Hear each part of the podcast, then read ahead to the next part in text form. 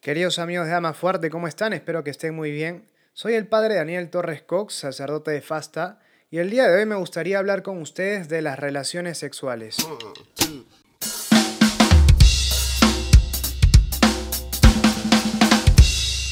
Es un tema muy interesante y para hablar de este tema vamos a mencionar cuatro puntos que espero les resulten también de interés. Primero de ellos vamos a hablar de la relación entre el cuerpo y las relaciones sexuales. En segundo lugar, vamos a hablar de lo que implica el amor matrimonial y cómo se da una relación sexual o qué es lo que implica esta en un matrimonio considerado como institución natural.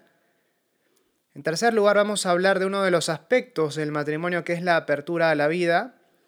Y en cuarto lugar vamos a hablar de lo propio de la sexualidad en el matrimonio, entendido ahora como sacramento. Vamos a ver que no es lo mismo institución natural y sacramento, pero de eso vamos a hablar a lo largo de esta, de esta charla. Bien, para empezar, antes de entrar al primer punto, me gustaría hacer con ustedes cinco aclaraciones previas de lo que vamos a encontrar en, este, en esta charla, en este podcast barra video. En primer lugar, no vamos a tratar de dar aquí razones para que la gente no tenga relaciones sexuales antes del matrimonio. En realidad lo que tratamos de hacer es dar herramientas para que cada quien pueda formar su propia conciencia y tomar decisiones más responsables, más libres. Nadie puede reemplazar la conciencia de otra persona como diciéndote, ¿sabes qué? No hagas esto. La idea de esto es mostrar lo que implica una relación sexual para que cada quien pueda tomar frente a esto su propia decisión y asumir también las responsabilidades y las consecuencias de las decisiones que uno toma. Pero esto es importante, acá tratamos de formar la conciencia de las personas. En segundo lugar, se dice mucho de por qué está mal tener relaciones antes del matrimonio. No vamos a entrar nosotros por ese ámbito, sino que vamos a tratar de ver o manifestar la belleza de lo que implica una relación sexual en el matrimonio. De forma tal que viendo eso bello que se da en el matrimonio, la gente puede decir, mira, ¿sabes qué? Yo también quiero eso para mí, creo que vale la pena esperar por eso. Sí, ese es un poco el enfoque de lo que vamos a tratar de dar hoy. Si buscan razones de por qué está mal tener relaciones sexuales antes del matrimonio, eso, esas razones definitivamente no las vamos a encontrar acá, sino vamos a encontrar razones de por qué está bueno el esperar hasta el matrimonio, ¿sí? O tener relaciones sexuales en el matrimonio. Bien. En tercer lugar, por ahí pasa a veces que uno tiene más o menos claro por qué quiere esperar hasta el matrimonio o por qué no quiere volver a tener relaciones sexuales antes del matrimonio, si es que ya las ha tenido, pero por ahí empieza a estar con una persona que no piensa como uno, y cuando uno les pone a esa persona sus razones, resulta que esas razones no terminan de convencer a la otra persona. frente a esta situación, uno puede caer en el error de pensar que tal vez mis razones no son tan fuertes y uno puede verse inclinado a abandonarlas y ceder a lo que plantea la otra persona. Aquí es muy importante tener en cuenta que las relaciones sexuales son algo muy íntimo, muy personal. De ahí que las razones para tenerlas o no, en este caso concreto para esperar hasta el matrimonio, son también íntimas y personales. De ahí que el hecho de que tal vez estas razones que son fuertes para mí no lo sean para otra persona, no hace que mis razones sean menos válidas. Hay que, hay que aprender entonces aquí a valorar las propias razones y descubrir que estas tienen que ser importantes principalmente para mí. Bien, en cuarto lugar, me parece que estamos en el cuarto, una segunda virginidad es posible para aquel que ya ha tenido relaciones sexuales, pero implica no solo abstenerse de relaciones sexuales, sino también implica sobre todo una actitud interior. Es decir, esa actitud interior de tomar conciencia del inmenso valor que tengo como persona y descubrir que eso valioso que tengo, eso valioso que soy, no estoy dispuesto a darlo a cualquier otra persona o no estoy dispuesto a entregarlo nuevamente, por ejemplo, hasta el matrimonio. Pero no pasa solamente por decir, bueno, de acá en adelante no tengo más relaciones sexuales, sino implica también reconocer que en cada relación sexual le entrego algo valioso a otra persona, me entrego yo mismo, en realidad le entrego lo mejor que tengo. De ahí que, a partir de ese inmenso valor del cual soy consciente y tomo conciencia y estoy en contacto íntimo con este mi valor, descubro que eso valioso no quiero entregarlo a otra persona. Ese no tener relaciones sexuales en adelante implica entonces una actitud interior. Además debe corresponderse con una actitud interior. Y finalmente, tener en cuenta que en una relación sexual, incluso antes del matrimonio, se ganan cosas. Uno gana, por ejemplo, una experiencia. A veces se pierde también, y eso lo vamos a ver un poco a continuación. Pero la idea es, y eso los invito a reflexionar el día de hoy, la idea es preguntarnos si es que esperando no podemos acaso ganar todavía más. Bien, de esto entonces vamos a hablar el día de hoy. Bueno, en primer lugar, como habíamos dicho, vamos a hablar o plantear la relación o lo que implica el cuerpo en el marco de una relación sexual. En primer lugar, es muy importante recordar algo que ya hemos venido viendo, que el cuerpo no es algo que tengo, sino algo que soy. Soy una unidad de cuerpo y alma. No soy solo mi cuerpo, ciertamente. Mi realidad personal no se agota en mi cuerpo, pero el cuerpo es, una, es un componente esencial de mi persona. Yo no puedo hacer esa separación entre cuerpo y persona, de forma tal que donde pongo en juego el cuerpo, lo quiera o no, estoy poniendo en juego toda mi realidad personal. A quien yo le entrego mi cuerpo, entonces le estoy entregando realmente lo mejor que tengo. Le estoy haciendo el don total de mi persona. Ciertamente es posible intentar una separación, una disociación entre cuerpo y persona, de forma tal que cuando uno tiene relaciones, por ejemplo, no se compromete realmente en ese acto que realiza. Y así por más que su cuerpo está presente en esa situación, uno no se entrega realmente de manera interior en ese acto, en esa relación sexual. ¿Es posible hacer esta separación? Sí, pero es una separación artificial, una separación que apunta a separar algo que esencialmente está unido. De ordinario yo no puedo hacer esa separación entre mi cuerpo y toda mi realidad personal. Si es que estoy entregando mi cuerpo, pero interiormente no me entrego también en ese acto, en el fondo tiendo a quebrar una unidad a lo que está unido de manera esencial. Por lo tanto, en el fondo termino haciéndome daño con esta situación. De ahí que en una relación sexual lo que está llamado a darse es que esa entrega del cuerpo sea acompañada también con la entrega total de la persona, reconociendo entonces, como decíamos, que cuando entrego el cuerpo, le estoy entregando a la otra persona el regalo más valioso que puedo darle, porque le estoy haciendo el don de mi propia persona. Uno podría decir, pero bueno, en realidad ese, esa entrega de mi cuerpo, entrega de mi persona, es el precio que estoy dispuesto a pagar por un momento de placer. Yo tal vez uso a la otra persona, la otra persona me usa a mí, pero de esto sacamos un beneficio ambos. Sí, pero el precio que uno está pagando con esto es bastante alto porque en el fondo uno no está pagando con un billete del cual uno puede desprenderse sin que haya con eso algún perjuicio para uno. Uno está pagando realmente con toda su persona, ¿sí?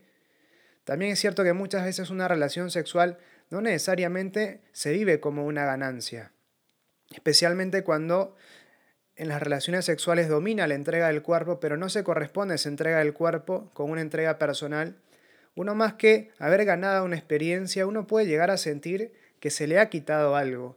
Tal vez porque esto no fue tan divertido, tal vez porque esto no fue tan bueno, tal vez porque me hicieron hacer cosas que yo no quería, quién sabe por qué. Pero en el fondo, si es que pongo en el centro el placer, es muy posible que más que una ganancia o, por ganar un buen momento termine perdiendo también ciertas cosas. Esto es muy importante. Bueno, en segundo lugar, vamos a hablar de lo que implica una relación sexual en el matrimonio. Y aquí tenemos que aclarar que el matrimonio por encima de todo es una institución natural. Es decir, Cristo cuando viene al mundo eleva a la dignidad de sacramento algo que ya era una institución. El matrimonio como tal es una institución o como institución natural es algo que es tan antiguo como el ser humano. Alguien puede, y la gente venía de hecho celebrando matrimonios reales antes de la venida de Cristo.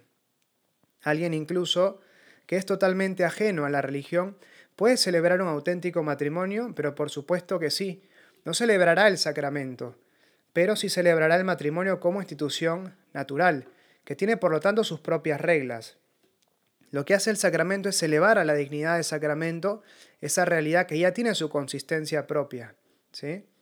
Esto es muy importante. No es que alguien que se casa por la iglesia celebra dos tipos de matrimonios. No, no es así. Lo que queremos decir es que alguien que se casa por la iglesia, alguien que celebra el matrimonio como sacramento, celebra también en ese mismo acto un matrimonio natural, que por la condición de bautizados de ambos se eleva a la dignidad de sacramento. Pero esto es muy importante, ¿no? El matrimonio entonces, desde una perspectiva natural, tiene sus reglas y cuando es elevado a la dignidad de sacramento, no pierde esas reglas, se le agregan ciertas cosas. Bueno, de lo que vamos a hablar ahora entonces es el matrimonio como institución natural. Y es algo, como decíamos, que se aplica tanto a un matrimonio celebrado como sacramento, como un matrimonio que no es sacramento directamente. O sea, esto de lo que vamos a hablar se puede aplicar en principio a todo el mundo. Bien, si vamos a hablar del matrimonio, de las relaciones sexuales en el matrimonio, es inevitable que nos detengamos en lo que implica el amor matrimonial. Amar implica buscar el bien de la otra persona y eso en el marco de una relación de pareja se va dando progresivamente como una donación que tiende a ser total. Es decir, yo busco tanto tu bien que te entrego lo mejor que tengo. Te entrego el don de mi persona a la vez que recibo el don de tu persona que me haces a mí. Claramente esto en una relación de pareja se va dando de manera progresiva y llega finalmente a su punto culminante en el matrimonio. En el matrimonio la donación personal es total. Yo me entrego totalmente a la otra persona, le entrego mi persona a la otra persona, a la vez que recibo el don de su persona que la otra persona me hace a mí. De ahí que uno podría decir que el matrimonio es un estado de donación permanente. Un estado de donación permanente en el cual yo permanentemente estoy entregándome a la otra persona y la otra persona a su vez permanentemente se está entregando a mí. Esto es muy importante porque entonces la relación sexual está llamada a expresar con la entrega del cuerpo esa entrega de la propia persona en la que consiste la vida matrimonial. Yo te entrego mi cuerpo como expresión de la entrega de mi persona. De ahí que con el cuerpo hablamos el lenguaje que hablan nuestras personas durante toda la vida matrimonial. Con el lenguaje de nuestros cuerpos hablamos el lenguaje del amor que nos profesamos en todo momento. Hay entonces una íntima vinculación entre amor matrimonial y relaciones sexuales, porque las relaciones sexuales se nutren del amor matrimonial a la vez que fortalecen ese amor. De igual forma, el amor matrimonial se fortalece con las relaciones sexuales, sí, pero además se expresa también en las relaciones sexuales. Bueno, ¿qué condiciones tienen que darse entonces para que se celebre un matrimonio natural? Tiene que haber un compromiso que implique un amor incondicional, exclusivo, hasta la muerte y fecundo. No tratamos ahora de desarrollar en qué consiste concretamente cada uno de estos, creo que algunos de ellos se entienden ya por sí mismos, lo que vamos a tratar de hacer es explicarlos de cara a lo que implica una relación sexual. Cuando hablamos de amor incondicional, obviamente es un amor que no pone condiciones como el nombre lo dice, y esto se expresa en una relación sexual de forma tal que yo no tengo relaciones sexuales para conseguir alguna otra cosa adicional. El sexo no se convierte en la pareja en un medio de cambio. No te compro, te pago favores por medio de las relaciones sexuales. No lo hago tal vez para que no te vayas, para ganar alguna otra cosa adicional, sino que busco hacerlo principalmente como una expresión de amor. Lo que domina, si bien puede haber ciertamente algún tipo de motivación adicional, lo que domina siempre es la entrega, la búsqueda del bien y lo mejor para la otra persona y la recepción de la donación que la otra persona hace de uno. Esto es lo que domina, en el fondo, o está llamado a dominar una relación sexual en el matrimonio, que en el fondo la razón última y la razón que sostiene y que justifica una relación sexual no sea la de conseguir alguna otra cosa adicional, sino la de simplemente expresar el amor. En segundo lugar, hablamos de la exclusividad, y entonces en el marco de la exclusividad, una persona puede entregarse a la otra persona sabiendo que esta persona con la que estoy no la comparto. De forma tal que yo no soy, por ejemplo, la entrada o el plato de una segunda mesa. ¿sí? Yo me entrego sabiendo con la certeza que soy la única, que soy el único. Y un hasta la muerte. Aquí es muy importante tener en cuenta que el hasta la muerte no implica una cuestión mágica, que el matrimonio por el solo hecho de celebrarse ya va a durar para siempre. De hecho, uno ve que muchas veces los matrimonios no terminan durando. Y precisamente porque el hasta la muerte tal vez se entiende como una cuestión, como decíamos, mágica. ¿Qué implica el hasta la muerte? El compromiso de elegir permanentemente y todos los días a la otra persona. Esa elección que yo hago de la otra persona al momento de celebrar el matrimonio, esa elección yo estoy llamado a renovarla permanentemente todos los días. ¿Cuándo empieza a terminarse el matrimonio? El día que dejo de elegir y renovar mi elección por la otra persona. Puede que los sentimientos cambien hacia la otra persona, pero eso no es para mí un motivo de preocupación, porque yo sé que a pesar de lo, que podamos sentir en un determinado momento, ambos nos hemos comprometido a, a elegirnos nuevamente todos los días. De ahí que entonces uno puede entregarse a la otra persona en el marco de este amor hasta la muerte, sabiendo que la otra persona un día no va a levantarse y va a cambiar de opinión. No, me va, no se va a ir dejándome un mensaje en WhatsApp o a veces sin dejar algún mensaje. Un día no va a empezar a sentirse de otra manera y va a cambiar su opinión respecto de mí, entonces no tengo que tener relaciones con esa persona para de alguna manera mantenerla atada a mí. El hasta la muerte entonces me permite descansar en la elección de la otra persona, sabiendo que la otra persona también me va a elegir a mí, sabiendo que la otra persona, por más que sus sentimientos momentáneamente cambien, su decisión de elegirme no va a cambiar. Y esto le da entonces un marco de tranquilidad y de seguridad distinto a una relación sexual. Y una última cosa, una última característica es la apertura a la vida. Esto por ser un tema tan vasto, vamos a conversarlo en un punto aparte.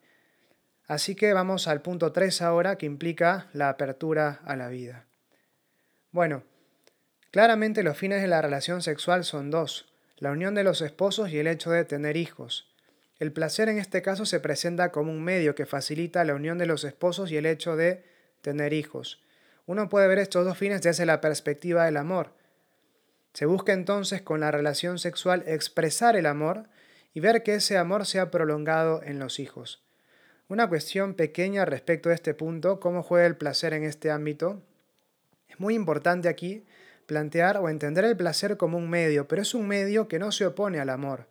Ciertamente es válido acceder a una relación sexual uno mismo para satisfacer el deseo momentáneo o buscar también que la otra persona experimente un buen momento y sienta un momento agradable de placer en una relación sexual, pero siempre lo que debe primar en esto es el amor. Es decir, yo puedo ciertamente acercarme a la otra persona, a mi esposa, a mi esposo, por, porque tengo tal vez el deseo de tener relaciones sexuales, deseo físico, ¿no? De tener relaciones sexuales con esa persona, pero siempre lo que debe dominar es el amor. Si bien puede haber un deseo que uno trata de llevar o canalizar a través de la o satisfacer a través de la relación sexual, lo que debe primar en ese encuentro es siempre el amor. Ciertamente trato de sentirme bien estando contigo, pero por encima de todo trato de buscar tu bien, de forma tal que la relación sexual no se vuelva un acto de posesión, un acto en el cual yo tomo algo, sino un acto principalmente de entrega. Al mismo tiempo el amor supone tratar de buscar el bien y lo mejor para la otra persona. Y en el marco de una relación sexual, esa búsqueda del bien de la otra persona se da también buscando que la otra persona se sienta bien, pase un buen momento. De ahí que no hay una oposición entre eh, dar amor y dar placer. De hecho, en una relación sexual el hecho de buscar el bien de la otra persona puede manifestarse a través del deseo de que la otra persona se sienta bien en esa relación sexual. Pero siempre lo que prima, como decíamos, es el amor. Y el placer entonces se vuelve un medio para facilitar que prime precisamente el amor. El placer no debe dominar en este caso. ¿Por qué? Porque llevaríamos o nos, sí, nos llevaría a una instrumentalización de la otra persona. No hay una oposición entre dar amor y dar placer. El dar placer puede estar subordinado, puede ser parte de una expresión de dar amor. No hay una oposición entre buscar placer y tener relaciones sexuales en el marco del amor siempre y cuando lo que domine sea precisamente la entrega y no el hecho de tomar posesión de algo, que domine la búsqueda del bien de la otra persona y no tanto la de buscar mi bien, y así no caemos en una situación que puede llegar a instrumentalizar a la otra persona. Pero por otro lado, uno puede también instrumentalizar a la otra persona desde la apertura a la vida. ¿En qué sentido? Tener hijos no puede ser un fin que se busque separado del amor. ¿Por qué? Porque puedo terminar convirtiendo a la otra persona ya no en un objeto de placer, como decíamos antes, sino en un objeto que me permite tener hijos. Por ejemplo, es una manera también de instrumentalizar a la otra persona. Por eso la búsqueda de eh, tener hijos no puede darse, como decíamos, separada del amor. Y aquí es muy importante tener en cuenta que esta apertura a la vida no puede entenderse en el sentido de que en cada relación sexual debemos pretender tener un hijo. Respecto a este punto, Juan Pablo II aclara que la naturaleza ha establecido naturalmente ciertos periodos de fertilidad y de no fertilidad. De ahí que uno puede valerse válidamente o adecuadamente o eh, legítimamente estos periodos para buscar embarazos o no. Pero ya el hecho de que la propia naturaleza establezca que no en toda relación sexual se puede tener hijos, sino solamente en aquellas ventanas de fertilidad de la mujer, marca entonces que no se corresponde con los ritmos de la naturaleza el pretender que en cada relación sexual haya un hijo. Incluso también, cada vez que se da una relación sexual dentro de ese, esa ventana de fertilidad de la mujer, tampoco hay la certeza de que se vaya a tener un hijo. Siempre el hijo, la posibilidad de traer una vida al mundo, se experimenta o está llamada a experimentarse como un don, porque no es algo que yo hago voluntariamente. Pero más allá de esto, digo, la apertura a la vida no hay que entenderla desde esta perspectiva de que tenemos que tener la intención de tener un hijo en cada relación sexual, porque hay momentos en las relaciones sexuales en los que claramente esto va a ser imposible, y es en los casos en los que con certeza no hay un momento de fertilidad en la mujer.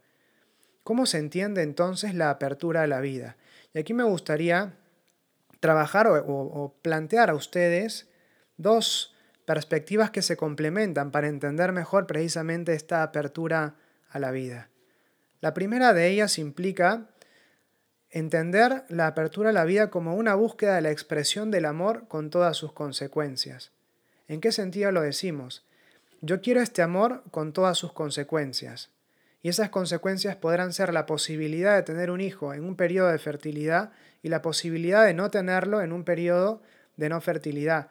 Pero yo siempre, permanentemente, estoy buscando la expresión de este amor con todas sus consecuencias. Y una de esas consecuencias precisamente es la posibilidad de tener hijos.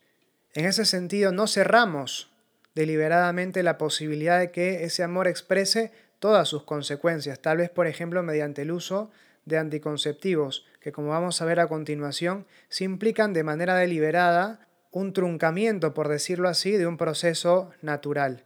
Pero en este caso entonces puedo entender la apertura a la vida como la búsqueda de vivir el amor con todas sus consecuencias. Y esas consecuencias, como decíamos, serán la posibilidad de tener un hijo en un periodo de fertilidad y la, posibilidad o la imposibilidad de tenerlo en un periodo de no fertilidad.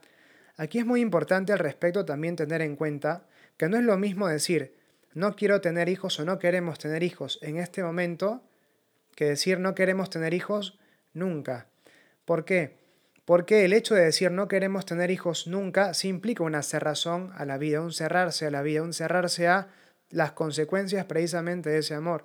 Pero en cambio el hecho de no decir, de decir no queremos tener hijos todavía no implica una cerrazón a la vida. El matrimonio se mantiene abierto a la vida solo que reconocemos que por el momento no es posible para nosotros acceder a esto. Bien, y en este sentido, el segundo punto que ayuda a iluminar esta apertura a la vida viene del lado de cómo en la relación sexual se expresa lo que se da en el amor matrimonial. ¿En qué sentido lo planteo? Que el hecho de ya tener hijos implica ya una apertura a la vida, de forma tal que una pareja que decide a partir de ahora no tener más hijos y buscar precisamente mediante métodos naturales tener relaciones solamente en los periodos de no, fertilidad, esta pareja no se está cerrando a la vida, porque su amor ya es fecundo, ya está abierto a la vida en los hijos que ya tienen. Ciertamente uno de los fines biológicos es la procreación, pero ese fin biológico de la procreación se debe mirar también desde la perspectiva, iluminado por la perspectiva del amor. Y la, eh, la apertura a la vida no se agota solamente en el hecho de tener un hijo, sino hay que criar a ese hijo, hay que educarlo, hay que convertirlo en un buen ciudadano, por decirlo así. Bueno, todo eso implica ya la apertura a la vida, de forma tal que si es que ya tenemos, no sé, siete hijos, cinco hijos, tres hijos, dos, no sé, los que creemos que, desde una perspectiva, por ejemplo, religiosa, los que creemos que Dios nos pide a nosotros criar, entonces ya estamos abiertos a la vida en esos hijos que tenemos. Y entonces el hecho de no buscar o no querer tener más embarazos usando métodos naturales no implica cerrarse a la vida, porque ese matrimonio ya está abierto a la vida. Ese amor que está llamado a expresarse en una relación sexual ya es un amor fecundo, ya es un amor abierto a la vida en los hijos que ya se tienen. Bueno, son algunas cosas para tratar de entender un poco mejor la apertura a la vida. Obviamente, cada quien puede profundizar un poco más en estos aspectos. Bien, aquí me gustaría plantear brevemente la distinción entre los métodos naturales y los métodos, no, no los métodos, entre los métodos naturales y los anticonceptivos. Vamos a los anticonceptivos. Uno muchas veces recurre a los anticonceptivos en el marco de, una, de la vivencia de una sexualidad responsable, una sexualidad en la cual uno tiene que usar protección en ciertos contextos. Y muchas veces una pareja, por ejemplo, de enamorados dicen, yo quiero expresar el amor que te tengo, pero tenemos que cuidarnos. Incluso una pareja de esposos quiere expresar el amor que tienen cada uno por la otra persona, pero usan este tipo de protección. Frente a esta situación, uno podría preguntarse válidamente, ¿de qué te proteges? ¿De qué te cuidas? Porque el hecho de protegerse o cuidarse uno no lo hace respecto de algo que considera bueno. Uno se protege de algo que de alguna manera considera un cierto mal. Entonces, si es que realmente este amor que dices es tan puro, tan bueno, tan bello, ¿por qué te proteges de sus consecuencias? Más aún, en el fondo, lo que hacen los anticonceptivos es mirar la propia fertilidad como un enemigo. La fertilidad es un signo de salud y mediante los anticonceptivos uno trata de cercenar un aspecto propio de la otra persona, que es precisamente su fertilidad, su salud, en orden a que éste no despliegue, a que esta dimensión de la persona no despliegue todas sus consecuencias. No hay un conocimiento del cuerpo de la otra persona o del propio cuerpo, no se sabe uno cómo funciona y entonces hay una cierta hay un cierto miedo, hay un cierto temor hacia el propio cuerpo. Este temor también es producto o se manifiesta en una desconfianza hacia el propio cuerpo. El hijo se ve con miedo también, con temor, no como una bendición, por decirlo así, pero implica también el hecho de usar anticonceptivos, el, de alguna forma el negar algo de la otra persona. Y esto de partida, si es que lo planteamos así, se ve abiertamente incompatible con una, con una actitud de amor, porque el amor implica precisamente aceptar a la otra persona como es. Y con un anticonceptivo uno, lo que está haciendo es no aceptando totalmente a la otra persona, sino que está negando un aspecto importante de la otra persona, que es su fertilidad. Eso no pasa con los métodos naturales. Una primera cosa a tener en cuenta es que los métodos naturales no son métodos para evitar tener hijos, son métodos para conocer el propio cuerpo, para conocer cómo funciona la propia fertilidad y uno poder entrar más en contacto entonces con su propio organismo, con su propio cuerpo, que es un componente importante de la misma persona. Son mecanismos entonces para conocer cómo funciona la propia fertilidad y la fertilidad de la pareja. En el caso del varón la fertilidad es continua, en el caso de la mujer la fertilidad es periódica. Incluso se pide que en una pareja de esposos sean ambos los que lleven de alguna forma el control de los periodos de fertilidad de ella, de modo tal que ambos puedan juntos asumir o tomar las decisiones que les corresponde en este ámbito, que quieren tomar en el ámbito de la fertilidad, que no sea algo que solamente recaiga sobre ella. Son igual de efectivos en esto, ojo, ¿ah? que los métodos o que los anticonceptivos pero implican un mayor respeto de la otra persona. Yo te acepto como eres, fértil en los periodos de fertilidad y en los periodos en los que no seas fértil te acepto también como eres. Uno entonces puede conocer las potencialidades del propio organismo, eh, conocer las potencialidades de la propia salud, conocer las potencialidades de la propia naturaleza y explotarlas. Desaparece así el temor hacia el propio cuerpo, desaparece así la desconfianza hacia el propio cuerpo.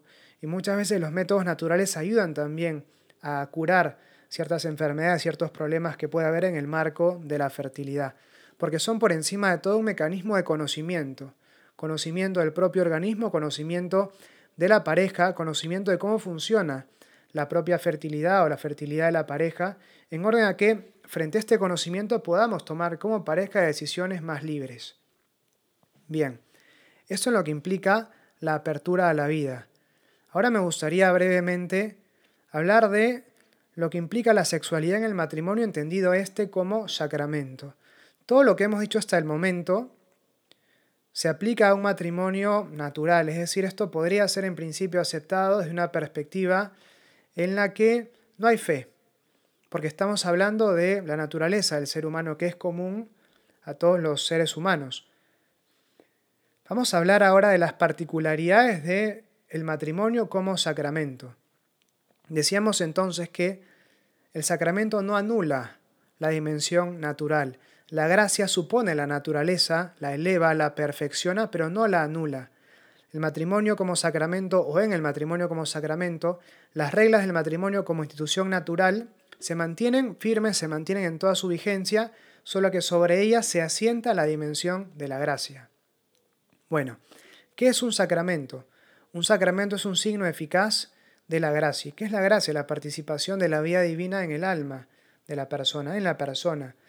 Padre, Hijo y Espíritu Santo, el misterio de la Trinidad, se despliegan en el alma de la persona, de forma tal que Dios habita en el corazón, en el alma de la persona.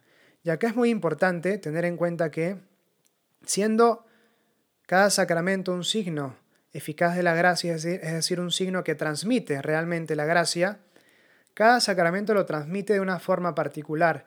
Y en el caso del matrimonio, esta forma particular es ser una gracia de unión, una gracia que une a ambos esposos y una gracia también que siempre se recibe sobre los dos.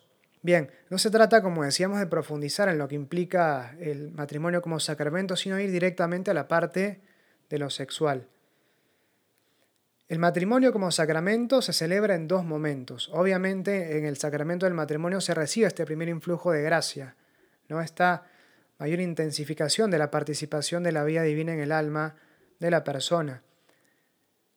Y el matrimonio católico, el sacramento del matrimonio, se celebra, como decíamos, en dos momentos.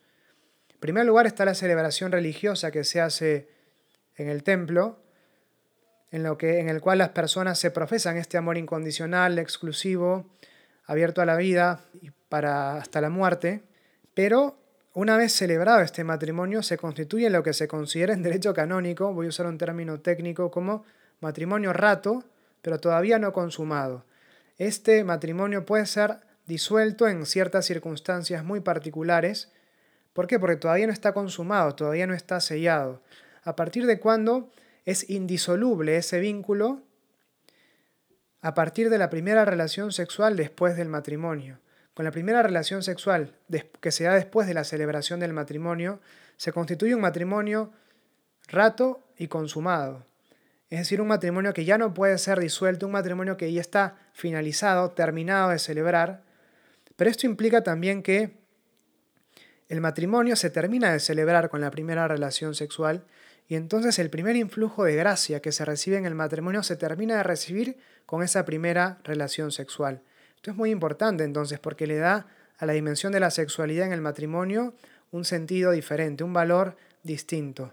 Y aquí es muy importante también tener en cuenta que cada acto de amor que actualiza el amor de Cristo por la iglesia, lo que hace es actualizar ese para los esposos, digo, no actualiza para los esposos esa gracia que se recibe en el momento del matrimonio.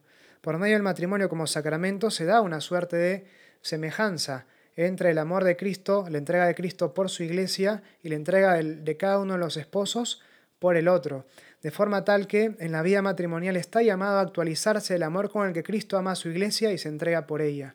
¿Cómo está llamado el esposo a amar a su esposa? Con el amor con el que Cristo ama a su iglesia y se entrega por ella. ¿Cómo está llamada la esposa a amar a su esposo? Con el amor con el que Cristo ama a su iglesia y se entrega por ella. De ahí que cada acto de entrega en el matrimonio hace actual para ellos el amor de Cristo por la iglesia y es fuente de gracia para los dos.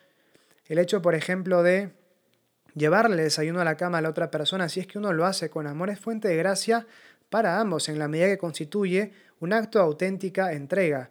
Irle a comprar un medicamento a la otra persona en medio de la noche, si es que se hace con entrega, con amor, es un acto que realmente actualiza el amor de Cristo por la iglesia y es fuente de gracia para ambos.